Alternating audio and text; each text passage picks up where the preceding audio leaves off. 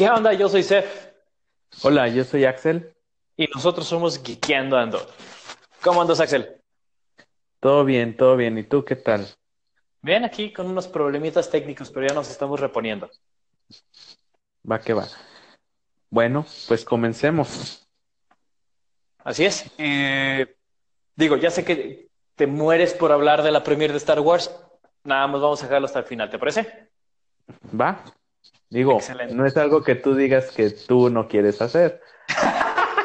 claro que sí, pero si nos soltamos hablando de Star Wars, nos van a tomar los 15, 20 minutos de la cápsula y no vamos a hablar de, de todo lo demás.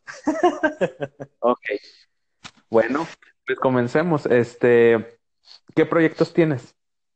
Mira, ahorita eh, estoy construyendo en Magic un deck del Dracis. Eh, de, es, es hexacolor.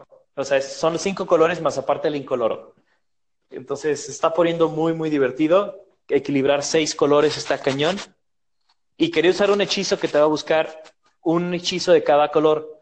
Pero si ves que los Eldrasis pintados pagas un coste de maná eh, que tiene identidad de color. Sí. Ah, bueno, como dicen, todos los Eldrazi son devoid, no tienen ningún color, pues no puedes ir a buscar absolutamente nada. Esa fue la pregunta del señor juez. Eh, la pregunta de la semana al señor juez fue, ¿puedo ir a buscar una carta con identidad de color, por identidad de color, teniendo devoid? Y la respuesta fue no. Y justo, dame un segundo y te la voy a leer. El devoid es una habilidad continua que aplica en todas las zonas de juego. Y las zonas de juego son mano, librería, campo de batalla, cementerio, incluso el exilio, zona de comandante y antepila. Ok. Sí, entonces, bueno, ya este, esa fue la, la, pregunta del señor juez de la semana. Entonces, pues bueno, equilibrar un, un, deck de cinco colores es complicado, uno de seis está igual o peor. ok, sí, y este, bueno, lo que te preguntaba también era, eso sigue contando para lo que es devoción, ¿correcto? Es correcto, porque devoción hace alusión al coste de maná, no a la identidad de la carta. Ok, bueno, eh, nada más una explicación para los que nos escuchan y no son muy versados en lo que es Magic. Eh, las cartas son de, bueno, en general cinco colores y hay cartas que se cuentan como que no tienen ningún color, ¿sí? Eh, esa es la identidad de color, saber de qué, a qué color pertenece, ¿no? Y otra es la devoción, que se refiere a los símbolos de maná en el coste que nos indican el color que solicita para bajarse. Es decir, yo puedo tener un Eldrazi que solicita dos manas negros y dos manas incoloros, que su identidad tal cual es negra. Su devoción es dos manas negros o dos de negro, pero al ser un Eldrazi y tener la regla de Devoid, se cuenta como que es una criatura sin color. Así es. Entonces, eh, pues bueno, ese es el proyecto que traigo. Está complicadísimo equilibrarlo, pero creo que lo voy a lograr. Ya luego lo probarás la furia del, de los Eldracis pintados. Ok. ¿Y, ¿Y, va a ser deck de 60? No, va a ser Commander. Va a ser Commander. Oh, ya. Sí. no, no, no. Sí, no, o sea, equilibrar un deck de seis colores o cinco colores más incoloro en 60 cartas creo que sí está, está más complicado. Sí, parece que sí. Traigo ahorita 37 tierras, o, 13 eh, o 14 de, ramp, de rampa. Entonces, imagínate, o sea, me está limitando mucho el uso de, de criaturas y eso. Entonces, tengo que meter mucho, mucho draw. O sea, mucho jalar carta. Ok. Bueno, pues este, yo ahorita traigo un proyecto de hacer un deck verde con Rancor principalmente, que siendo una carta común, a mí me gusta mucho y la verdad es que si tengo un deck con color verde, normalmente le, le pongo al menos unos dos, tres Rancor por ahí. Sí, no, pues una carta que le dé más dos más cero a una criatura, eh, arrolla, y además cuando se va al cementerio regresa a tu mano, es una cosa hermosa. Bueno, cuando la tienes tú. ah, sí, claro. Sí. Eh, entonces, pues ya probamos la furia de tu deck mono verde. Sí, ya veremos. Este, creo que será bastante rápido, ¿eh? El deck. Sí lo estoy armando como para que, ay, por del quinto turno ya puede pegar con 11 o 12 tal vez. No, pues sí está violento. Sí, esa es, esa es la idea. A ver qué tal. Oye, ¿te parece si cerramos ahorita el tema de Magic para irnos un poco más a Claro, claro. Hay que, hay que hablar de lo, Ok. de lo más importante. Así es, entonces, bueno, nada más para terminar con lo de Magic, el domingo tenemos un torneo, les platicaremos cómo nos fue. Los formatos son estándar, Commander, así como ya más competitivo, y para diversión y casualón, la parte de, de Legacy. Entonces, pues se va a poner bastante violento eso. Violencia. Entonces, sí, sí nos vas a acompañar, ¿verdad, Axel? Sí, esa es la idea. A ver qué decks me puedo llevar para entonces. Excelente. Ya ves que yo, ahí, te- ahí te armamos uno estándar, a ver qué tal queda. Va, que va. De Warhammer, ¿qué estás? De, bueno, estás, esta- me comentabas de unas grúas, ¿no? Sí, este, hace poco compré las Galvanic Howlers. Eh, son unas grúas del Mechanicum, están muy chidas. A mí me recordaron mucho a un, este, a un relato de, de la herejía de Horus, en la que hay un grupo de, ¿cómo decir? de sobrevivientes que son de diferentes capítulos, principalmente de los Guardia del Cuervo, mis favoritos, eh, Manos de Hierro y Salamandras. Eh, y bueno, están en el mecánico, en un eh, planeta Forja, y están buscando ahí un tipo de psíquico contaminado, digamos, por el, por el caos que están utilizando las fuerzas eh, traidoras, ¿no? Y ellos están buscando una evidencia para saber cómo, cómo descifrar esos mensajes psíquicos que se envían entre ellos. Pero bueno, eh, mi idea es armar un, un escenario que sea más así como algo industrial, como para simular un plan, una batalla en un planeta forja. Y este, pues estas grúas van excelente. Excelente. A ver si le metemos algo de luces o las mecanizamos un poco con los, con los micros. Sí, sí, hacer un, unos, unas grúas más reales, más realistas con movimiento, igual ahí controladas, que se vean chido, ¿no? Sí, claro. Cuenta con ella y ahí a ver qué se nos ocurre. Y yo por mi parte ya sé qué colores van a ser mi ejército de los lobos espaciales. Sí, no va a ser, no va a ser estándar. No, va a ser la combinación. ¿Te acuerdas que te había enseñado una combinación blanco con café y, y rojo? Sí, Más o menos por ahí va. Lo que es que le tengo que meter el café porque mis snipers son, tienen todo, son base café. ya como tipo desierto. Ándale. Y digo, la verdad es que no los quiero repintar, la verdad es que la, la- la pintada de está increíble. Nah, pues sí, ya, ya luego los usamos pronto. Así es, así será.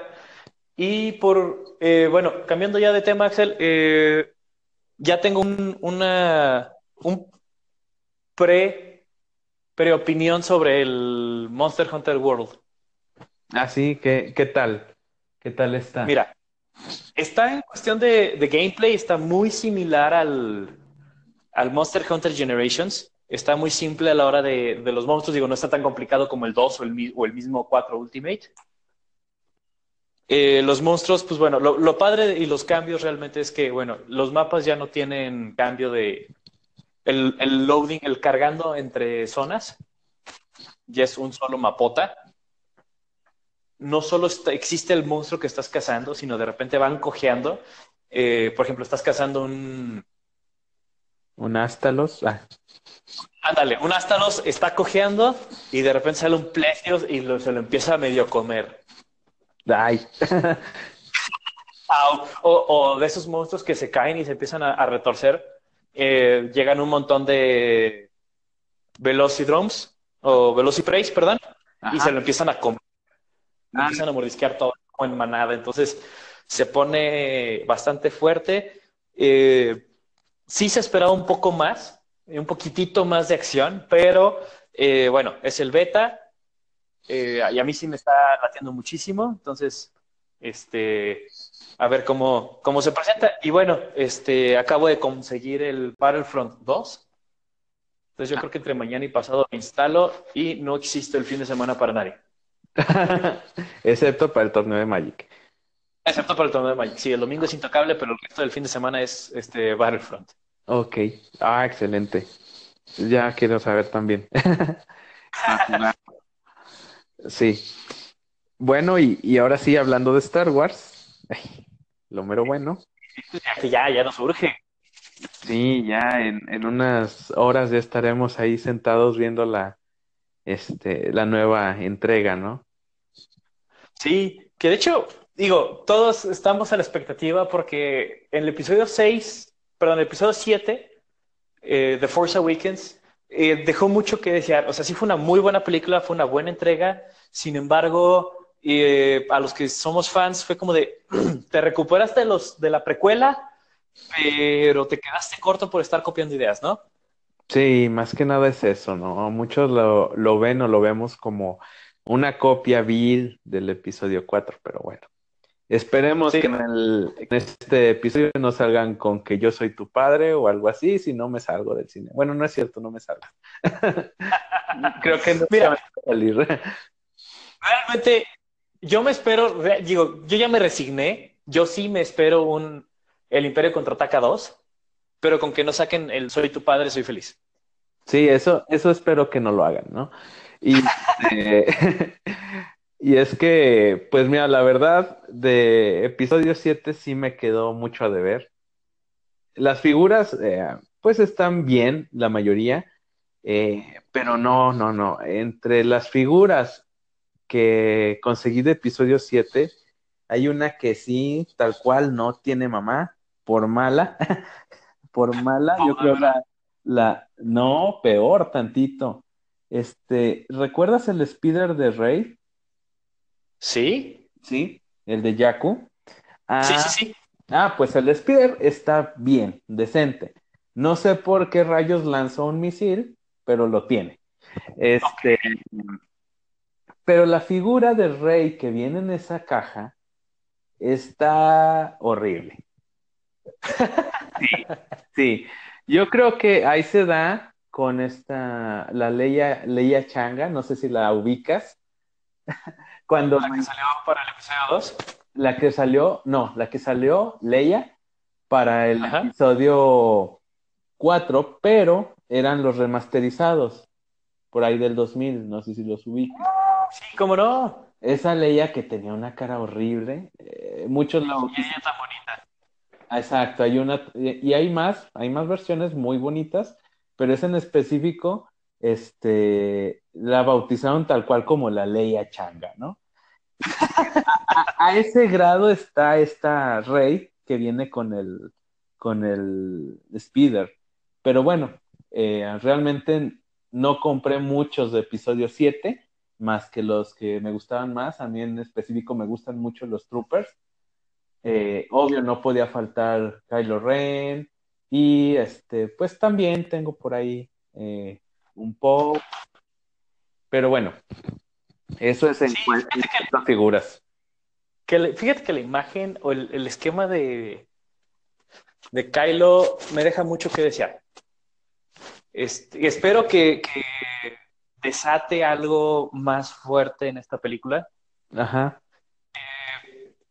Me cuesta un poco de trabajo como adaptarme a la historia porque, bueno, tú y yo crecimos con el viejo canon. Ahorita les explicamos qué es esto de viejo y nuevo canon. Pero crecimos en el viejo canon donde Sky- Luke era un Grey Jedi porque había sido seducido por el lado oscuro y luego había regresado. Entonces tenía las dos partes, ¿no? Y había encontrado el equilibrio entre sus dos. Igual que lo hizo Yoda en, en Clone Wars, lo hizo Qui-Gon, lo hizo Obi. O sea, lo había hecho Mace Windu en el universo expandido. Ajá. Entonces, eh, no sé qué esperar de Luke ahorita.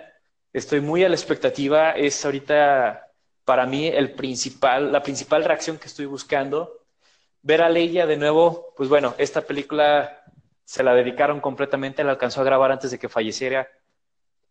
Ay, sí. Entonces, entonces va a ser una película muy triste porque sabemos que se va a morir. Entonces, híjole, eh, va a ser una película muy emotiva y estoy muy a la expectativa de qué es lo que va a pasar, ¿no? Modificaron toda la historia espero que ahora sí Fasma haga algo, porque la verdad es que poner un Stormtrooper plateado así como si fuera Super Pro y que no haga nada y que la atrapen luego, luego, está medio deprimente. Sí, eso fue algo de lo que menos me gustó, pero bueno, ya después de verla, comentamos algo en la siguiente cápsula, ¿cómo ves? Me parece, pero no, me pidieron que, o sea, eso sí, vamos a respetar el que hayan pedido no spoilers, entonces no, no va a haber spoilers de la película. Ah, no, claro que no. Entonces... Solo... un poquito. No, no es cierto, no es cierto. Yo soy de los partidarios de cero spoilers, siempre. Y este, así es. O compartir impresiones, ¿no? Me gustó, no me gustó, y hasta ahí. Y ya cuando la ven, nos pueden dar también su opinión, ¿no? Claro que sí. Eh, ¿Qué fue ¿Cuál fue tu primera experiencia o tu experiencia más grande con Star Wars? Eh, pues mira, yo el primer recuerdo que tengo así de Star Wars es que es uno de que aún yo estoy seguro que todavía ni siquiera estaba en el kinder, pero ya tenía un, un citripio, un citripio de Endor, que uno que se separaban las partes, o sea, se separaban los brazos y las piernas, ese yo estaba jugando con él, es mi recuerdo que tengo. Esa figura todavía la tengo. Eh, ya muy mal porque pues sí, quieras que no, pues ya tiene sus veintitantos años esa figura, ¿no? Casi treinta o más, más que yo. Sí, me imagino. Me imagino que sí. ¿Y tú qué tal? ¿Y dónde empezaste? Pues mira, mi, mi gira con esto de Star Wars empezó cuando yo tenía seis años. Y me acuerdo que seis, siete años y me desvelé un sábado con la trilogía del 5. O sea, olvídate que hubieran anunciado el episodio 1. Uy, sí, ya. Nos desvelamos mi mamá y yo viendo las tres seguiditas, pues era la trilogía del 5, ¿no? Sí, cuatro. Era cine permanencia voluntaria, entonces ya con eso te dije cuántos años de eso. sí, así es. Bueno. Entonces, pues fue el maratón y de ahí, pues, has visto mi casa, tengo el halcón milenario, es mi nave favorita de toda la historia. Pues sí, excelente. Esa es también de mis naves favoritas, la verdad. Así es. Pero bueno, se nos acabó el tiempo, Axel. Nos excedimos un poquito. Sí, pues es que en Star Wars siempre se nos puede pasar. es correcto. Entonces, eh, pues es momento, chavos, de decir adiós. esperen el viernes un, otra cápsula. Eh, el resultado de la, de la encuesta fue más cápsulas de 15 minutos de 10, 15 minutos. Eh, vamos a cambiar de plataforma. Eh, hemos tenido un poco de problemas porque eh, Anchor, por el número de seguidores, no nos permite mantener todos los episodios disponibles. Cada 24 horas los filtra. Entonces, vamos a cambiar de plataforma. Vamos a seguir utilizando Anchor, que es donde ustedes nos han estado apoyando. Pero vamos a aumentar a iTunes, iBox y vamos a subir las cápsulas a YouTube para que puedan ver las imágenes o de lo que estamos hablando. ¿Sí? Así es.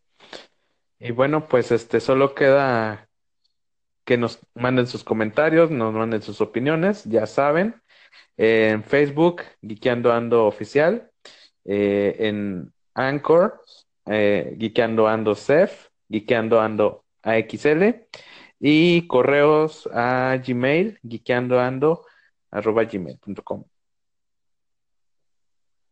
Así es. Y bueno, eh, tenemos una última sorpresa. El día de hoy vamos a rifar. Eh, ¿Qué vamos a rifar, Axel? Pues mira, a quien pueda eh, cumplir el, desafío, el reto, eh, vamos a regalar un, marín espacial sin pintar para que se den una idea. Igual si lo desean pintado, pues se va a tardar un poco en entregarse, pero bueno. Y, Sef, ¿qué más? ¿Qué más tenemos? Bueno, vamos a rifar una, caja de, deck para guardar su deck de Magic. Eh, esta, rifa preferentemente va a ser en Aguascalientes. Si lo quieren participar, Aguascalientes y León es posible. Se les puede llevar, se va a tardar un poco. Si participan de otros lugares del país o incluso Latinoamérica, pues se puede buscar una, una cuerda, ¿no crees, Axel? Sí, este, pero principalmente ahorita pues es eh, la zona de, del Bajío, ¿no? De México. Así es. Entonces, pues eso sería todo. Eh, el, el reto es, el reto va a ser compartir este podcast eh, en Twitter, Facebook y hacer un, un call-in con sus comentarios o lo que están buscando y comentarnos en la publicación de Facebook. ¿Te parece justo, Axel? Sí, me parece más que bien. Las primeras dos personas y la primera elige. La primera elige si quiere el deck, o sea, la caja para deck eh, de, Dara, eh, de Ultimate Guard.